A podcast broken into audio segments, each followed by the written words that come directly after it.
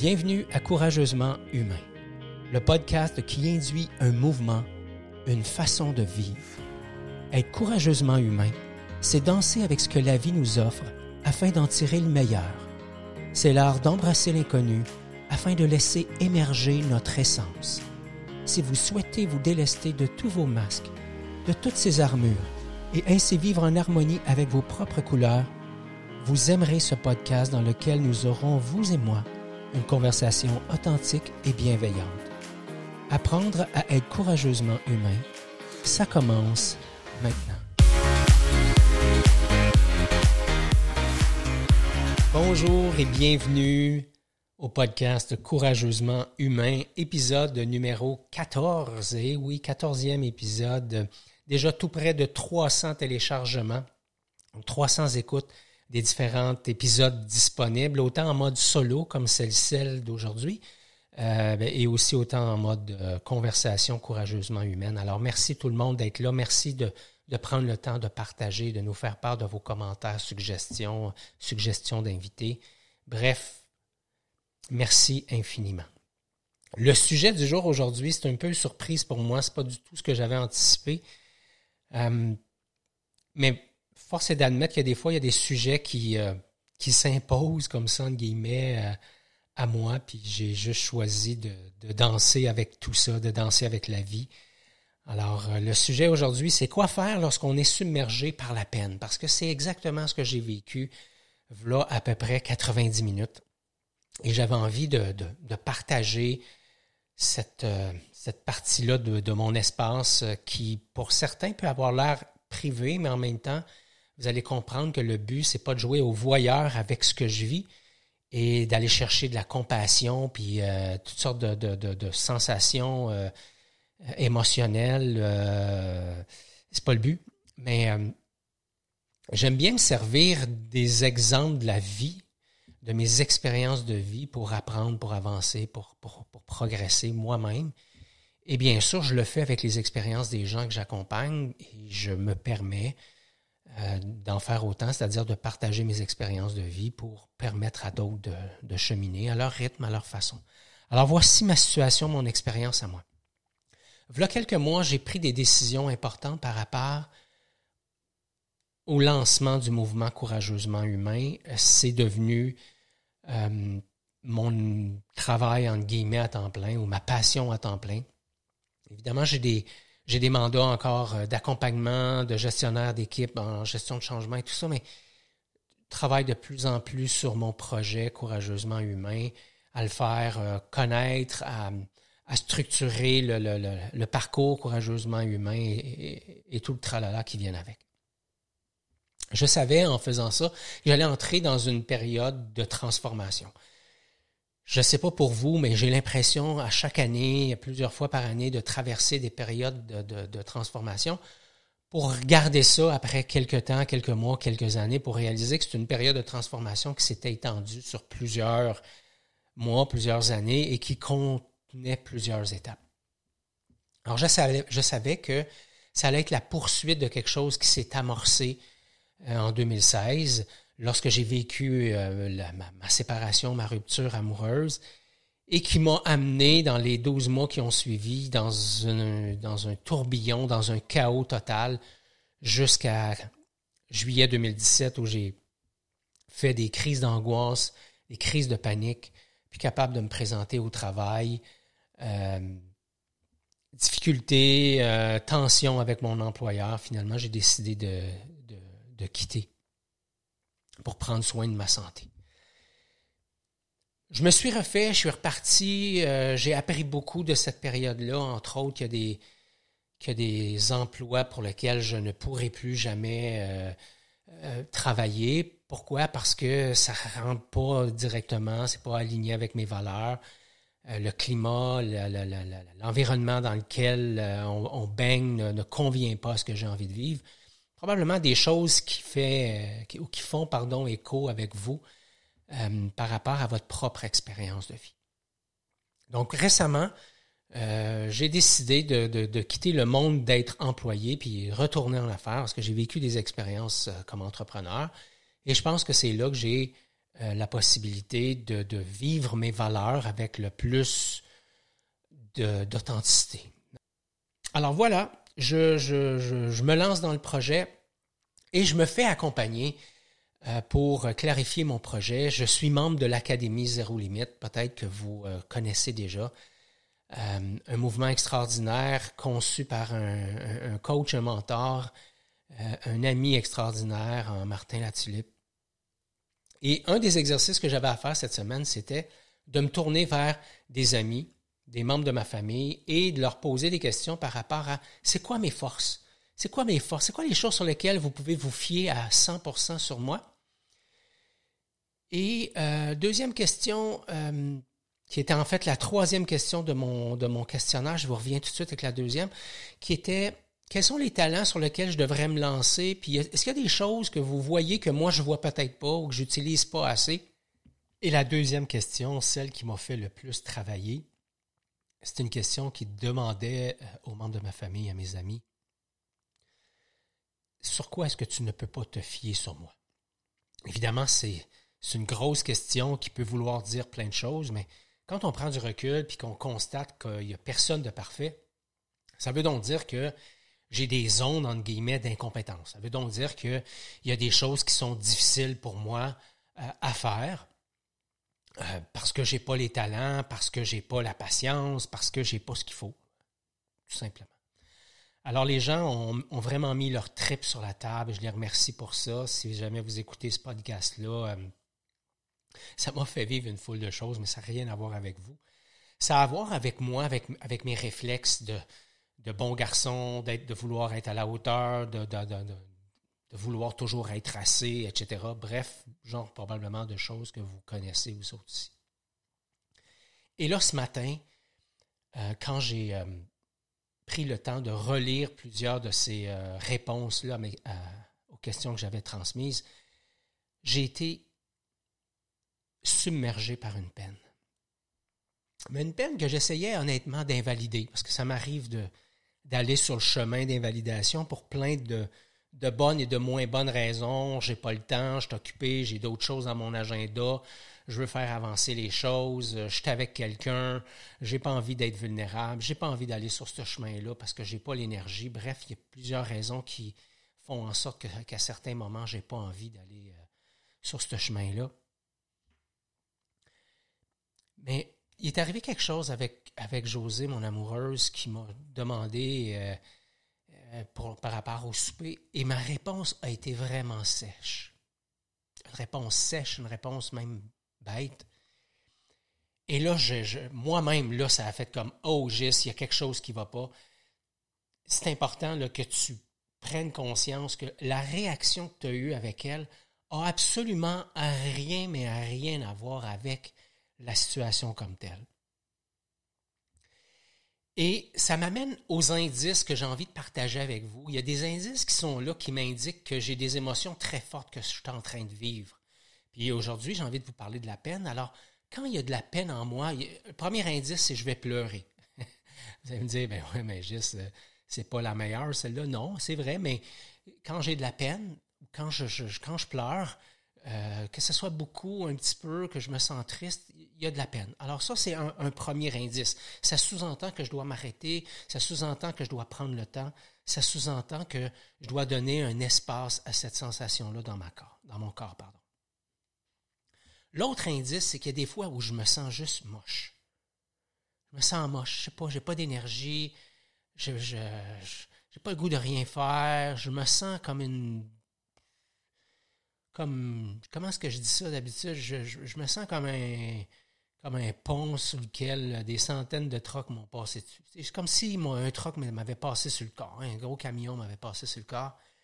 Alors j'ai une sensation de, de, de, de lassitude, de, puis là, vous ne me voyez pas parce que c'est un podcast, mais tu sais, j'ai les épaules vers l'avant, ma respiration est courte, mon visage est tout tombé, mes, mes, mes joues sont, sont, sont tombées, mais mon regard est vers l'avant. J'ai vraiment une sensation euh, ou un, un, langage non verbal qui démontre qu'il y a quelque chose qui ne va pas. Alors, quand ça, ça arrive, et que j'en ai conscience, parce qu'il y a des moments où j'ai pas toujours conscience, mais de plus en plus, je me rends compte que j'ai conscience de ces moments-là. Alors, ce que je vais faire, je vais aller, je vais aller voir au fond de moi en me centrant sur mon corps, puis dans quelques instants, je vais vous expliquer c'est quoi la recette que j'utilise. Et l'autre indice, c'est celle dont je vous parlais tantôt, c'est la réaction que j'ai eue par rapport à la demande toute simple, toute gentille, toute, correcte, entre guillemets, euh, de, José par rapport au souper de ce soir. Et ma réaction qui était complètement déconnectée, qui avait rien à voir, qui était beaucoup plus intense que la situation qu'on vivait. En fait, il n'y en avait pas d'intensité dans, la, dans le questionnement de José, mais moi, j'en avais dans mon corps et ça a soulevé des choses en moi, ça a activé des choses. Et je me suis retrouvé dans cet état-là où là, la peine, j'ai eu à m'arrêter et la regarder. Il y a trois techniques que j'aime bien utiliser quand je, je sens que je vais être submergé par la, par la peine et je vais partager ces trois techniques-là avec vous autres. La première, c'est vous allez voir, j'ai rien inventé, là, mais celle-là, elle fonctionne absolument très, très bien avec moi. Je dirais même qu'elle est initiatrice de, des deux autres euh, techniques que je, vais vous, euh, que je vais vous présenter. La première, c'est donc, je vais prendre le temps de respirer.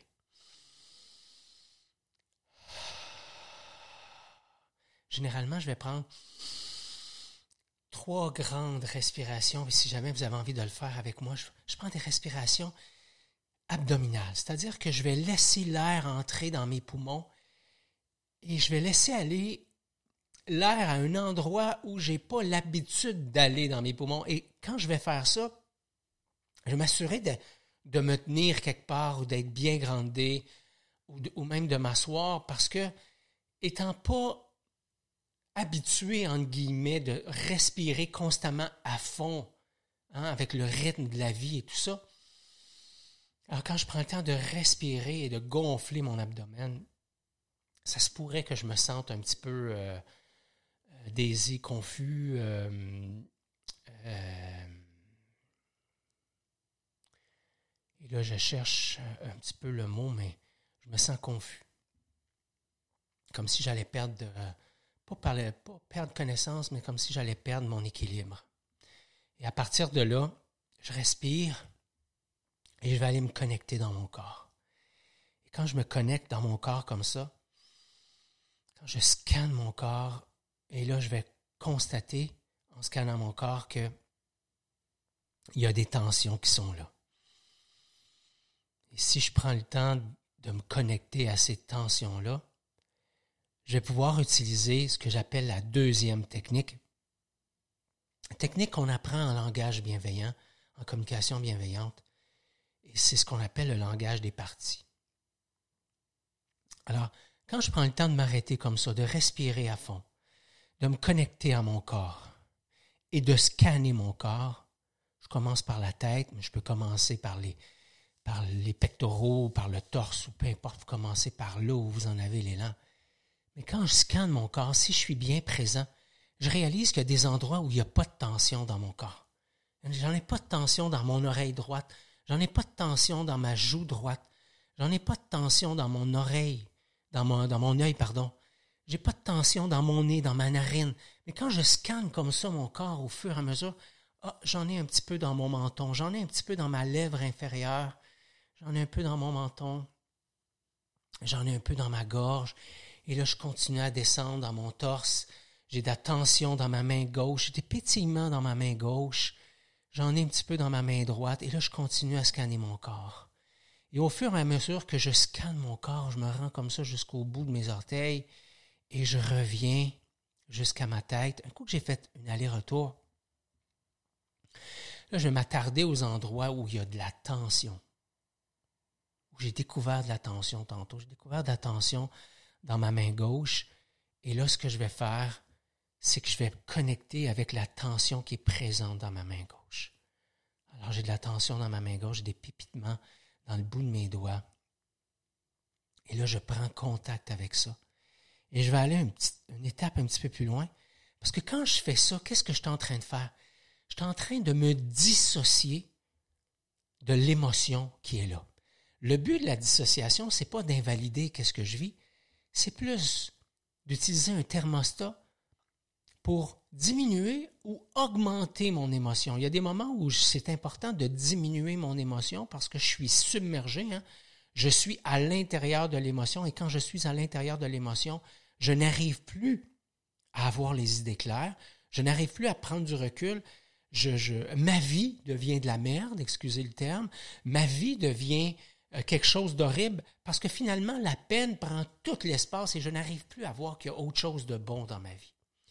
Alors quand je, j'utilise le langage des parties, j'arrive donc à me dissocier de la peine, donc à mettre un peu d'espace entre la peine et moi, et à partir de là, ça me permet justement de réaliser que la peine n'est pas partout dans mon corps, elle est circonscrite à certains endroits, et que si je prends le temps d'écouter ces endroits-là, ben, il n'y a pas de problème, je vais être en mesure de, de laisser parler ces parties de moi. Donc, le langage des parties, c'est justement de laisser s'exprimer les parties qui sont là, un peu comme si c'était un petit enfant Hein, quand mon fils avait 2, 3, 4, 5 ans, 10 ans, 12 ans, 13 ans, puis arrivait avec moi, à moi avec de la peine ou avec de la colère ou avec une émotion quelconque, qu'est-ce que je faisais?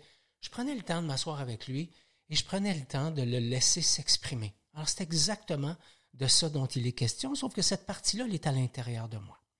Alors je me dis ceci, je prends conscience de ce qui est là, je prends contact avec l'attention dans mon corps, et là, ce que j'aime faire, puis là, il y a plusieurs techniques, mais moi, ce que j'aime faire, c'est de prendre le temps de la toucher. Alors, généralement, ce que je vais faire, c'est que je vais amener mes mains, donc comme c'est dans ma main gauche cette fois-ci, je vais prendre ma main droite et je vais aller tâter mes doigts. Quand la tension est dans mon abdomen, je vais des fois utiliser mes deux mains. Je vais aller toucher cette tension-là, je vais même appuyer, pousser sur mon abdomen. Quand c'est dans ma gorge, je vais mettre ma main euh, sur ma gorge. Souvent, c'est ma main droite, mais euh, peut-être que ça pourrait être la gauche à d'autres moments. Alors, ce que je fais, c'est que je circonscris. J'identifie cette tension-là dans mon corps et là, je lui donne une voix. Je lui donne un espace. Alors, j'ai des bourdonnements, c'est vraiment dans le bout, hein, les, dernières phalanges, dans le bout des doigts. Je vous dirais même plus dans le petit doigt. Alors, je circonscris. Il n'y a à peu près rien dans mon pouce, rien dans mon, euh, index, à peu près rien dans mon majeur, rien dans mon annuaire. C'est vraiment présent. Alors quand je me concentre là-dessus, je réalise que c'est dans mon annuaire que j'ai cette tension-là. Un coup que j'ai circonscrit où se trouve la tension de mon corps, je vais l'écouter en lui demandant de me dire, mais qu'est-ce que tu vis? C'est quoi les émotions qui sont là? Évidemment, il y a de la peine, de la tristesse. Puis derrière ça, je constate qu'il y a de la colère. Alors, je suis en train de laisser de la place à tout ça.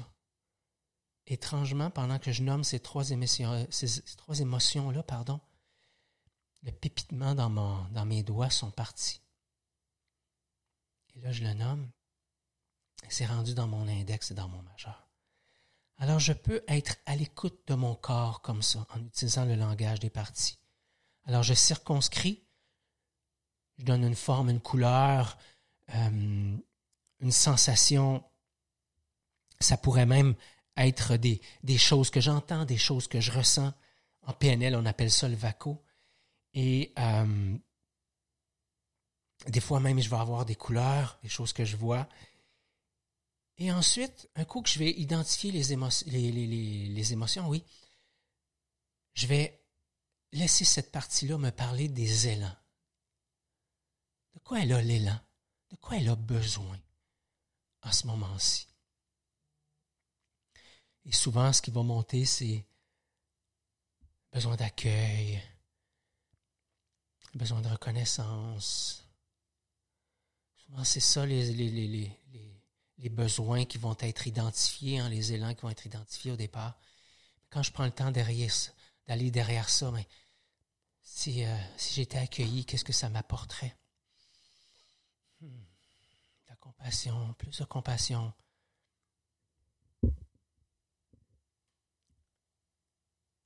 Plus de douceur. La douceur est très, très, très présente pour moi de ce temps-là. Et là, quand je connecte à la douceur, à l'amour inconditionnel, etc., ça me permet de laisser redescendre. En fait, ce que ça fait, c'est que ça, ça c'est comme si ça, ça, ça dissoudait je sais pas si le terme existe, mais ça dissout complètement la tension dans mon corps. Et là, je réalise que j'ai besoin de douceur. Et dans le fond, ces choses-là que j'ai lues hier, qui étaient le feedback de gens que j'adore et qui m'adorent, ça me laissait sous-entendre que j'avais besoin de douceur. Et, et j'avais aucune idée que j'allais arriver là, mais le dernier message que j'ai reçu, c'est c'est, un message de ma grande sœur hier qui me disait Gis, tu as une qualité de présence, d'écoute qui est incroyable. Il y a des moments où je ne peux pas compter sur toi, sur la douceur, pour avoir de la douceur. Quand moi je suis pris dans un espace puis que j'ai besoin d'écoute, tu vas m'écouter, mais il y a des moments où c'est comme je, je, ressens qu'il faudrait que j'avance parce que parce que tu es comme tanné, tanné de me recevoir. Puis elle a raison. Parce qu'il y a des moments où c'est difficile pour moi d'avoir de la compassion pour elle parce que, parce que j'en ai pas pour moi. Donc, c'est intéressant de, toucher à ça, de prendre le temps de laisser les parties de moi s'exprimer, parce que c'est une technique qui est fort, fort, fort intéressante. Donc, je disais comme indice qu'il y avait quand je pleure, hein, quand je me sens moche ou quand ma réaction est au-delà de, la situation que je, que je vivais. Je vous parlais de la situation avec José par rapport au souper. Je vous disais comme technique, il y avait celle de respirer, hein, de connecter et de laisser monter qu'est-ce qui est là. Et quand il y a quelque chose qui est là, ben, j'utilise le langage des parties qui est la deuxième technique. La troisième, cette technique-là, je l'ai, euh, je l'ai apprise sans, c'était pas le but. Euh, je vous parlais tantôt que j'ai vécu une séparation qui m'a amené à, une, espèce de forme d'épuisement, de, dépression, de burn-out.